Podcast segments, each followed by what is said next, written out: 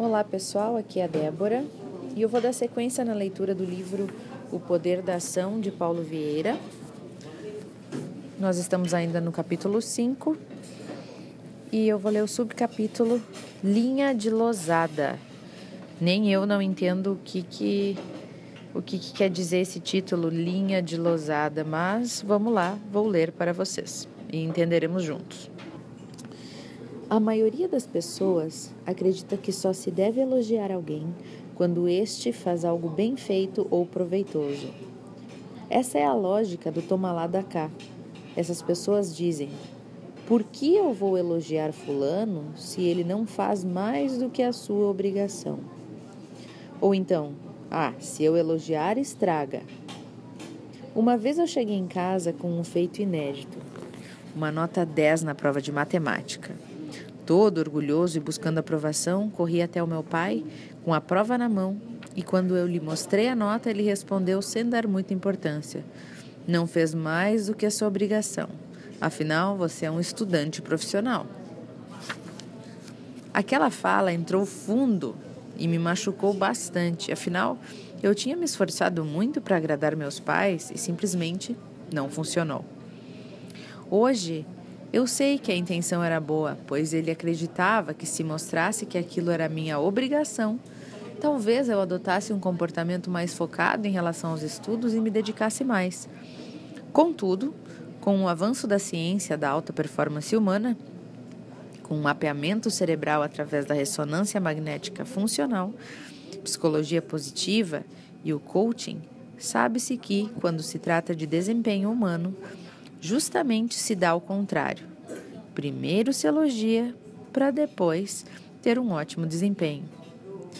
Enquanto um líder tradicional espera o seu funcionário fazer algo bem feito para depois elogiar com um feedback positivo, o líder empresarial de altíssima performance primeiro elogia e, como consequência, o seu subordinado tem uma performance bem melhor.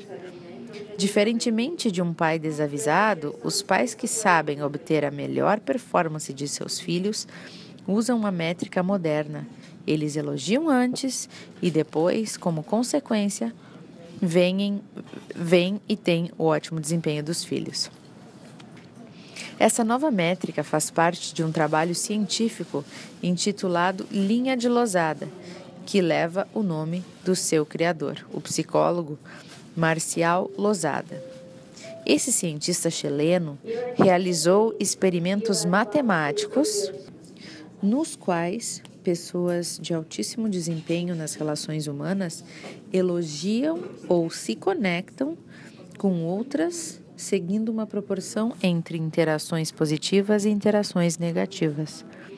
Contudo, segundo Losada, não basta elogiar ou se conectar positivamente com as outras pessoas para obter o resultado da relação, o melhor resultado da relação.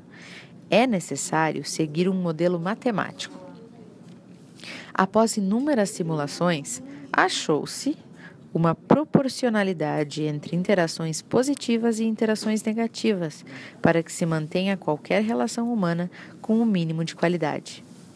A proporção mínima necessária são três interações positivas com aquela pessoa para uma interação negativa, para uma interação negativa. Essas interações positivas podem ser qualquer tipo de comunicação verbal ou não verbal, indo desde um elogio formal, um tapinha nas costas, um sorriso, ou até gestos positivos ou cartas.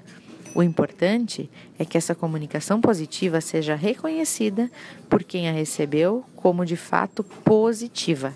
A pessoa precisa perceber que foi positivo. Já a interação negativa vai desde uma reprimenda verbal, um feedback mais duro, um gesto crítico, um olhar decepcionado e até a indiferença.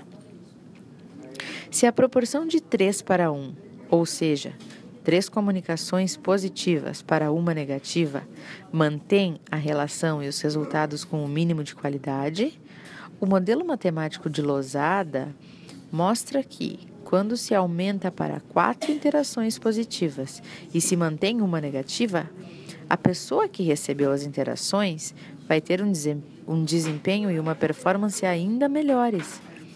Observando o gráfico a seguir, podemos acompanhar a proporção de comunicações positivas versus negativa e a modificação no desempenho humano. Enquanto a proporção de interações positivas vai aumentando, o resultado acompanha positivamente. E temos entre 6 e 8 interações positivas para uma negativa, o melhor desempenho. Contudo, se a proporção de interações positivas continuar aumentando para além disso, o desempenho começa a baixar. Que interessante, né? Vemos que, se as interações positivas passarem de 11 em relação à negativa, o desempenho cai abaixo do mínimo aceitável novamente. Que interessante. Então não pode ter uma overdose de interações positivas com outra pessoa também, né? Vamos ver se ele explica por quê. Baseado na, modali... Baseado na modelagem matemática de Losada, é muito fácil avaliar os resultados de qualquer tipo de relacionamento. Basta marcar em um papel a proporcionalidade das intenções positivas e negativas entre pessoas por um tempo. Acompanhei um casal e eu pude ver a mudança das interações e, com bastante antecedência, prever os acontecimentos e o desfecho da relação. No início da relação, eles ultrapassavam 10 interações positivas para cada uma negativa. Com o passar do tempo, a proporção foi mudando e caiu de, para 7 positivas e uma negativa. Nessa época, as pessoas ao redor diziam que o relacionamento estava mais maduro. Passando mais tempo, a proporção caiu para cinco comunicações positivas e uma negativa. Tempos depois, observei que havia caído para três positivas e uma negativa. Nesse momento, o casal se mantinha aparentemente normal e poucas, e poucas pessoas percebiam as dificuldades entre eles.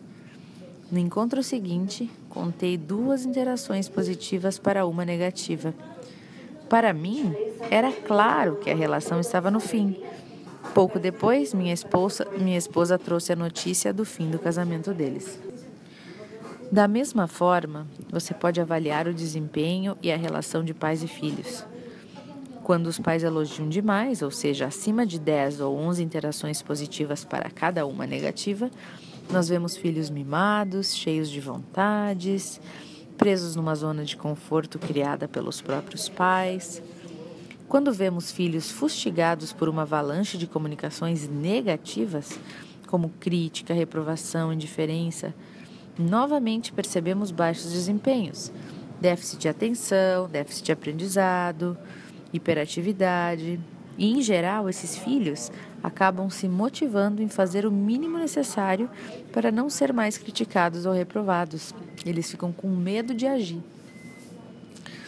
Nós já conhecemos o poder das palavras e sabemos que elas possuem poder de vida e de morte, de construir e destruir, de amar e desamar, de perdoar e acusar. Lembre-se do primeiro capítulo de Gênesis, do qual já se falou neste capítulo. Para que o universo existisse, Deus não apenas pensou ou imaginou o universo, ele falou, ele emitiu um comando verbal e somente assim a vida passou a existir. Agora podemos usar o poder das palavras dentro dessa proporção para projetar e produzir crescimento em qualquer interação humana. Que tal usar a linha de losada para restaurar a relação conjugal que você vive?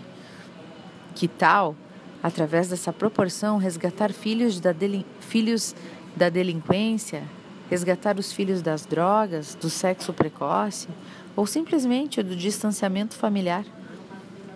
Imagine você aumentar os resultados da sua equipe profissional apenas por colocar a métrica de losada em prática? É possível. Tenha vontade, busque, faça os exercícios, aprenda e coloque em prática. Perguntas poderosas de sabedoria. Atenção para estas perguntas. Com quem você mais tem falhado no uso da linha de losada? Com uma proporção inferior a três interações positivas para uma negativa. Com quem você mais tem falhado? Quem é a pessoa? Eleja três pessoas para começar a aplicar a linha de losada e mudar seus resultados de relacionamento com essas pessoas. Quem serão essas pessoas? Com que grupo social você tem acertado mais na proporção da linha de losada? Interessante, né, pessoal? Eu gostei muito dessa questão de que não podemos de passar muito também exagero, né? Muitas interações negativas a gente também não quer, né? O, o, o ser humano não quer receber tudo de graça, gente bajulando, puxando o saco. A gente quer algo verdadeiro, uma interação positiva verdadeira e não fake, não falsa, não não uh, fingida, né? Não para que não soe como um puxa-saquismo. Então achei bem interessante que temos que ficar entre esse mínimo, né, de quatro interações positivas para uma negativa, até no máximo 10. Então imagina se a gente conseguir aumentar para 5 interações positivas para cada uma negativa. Isso já é bastante também. Espero que vocês tenham gostado do áudio tanto quanto eu. Eu vou tentar colocar em prática a tal da linha de Lousada.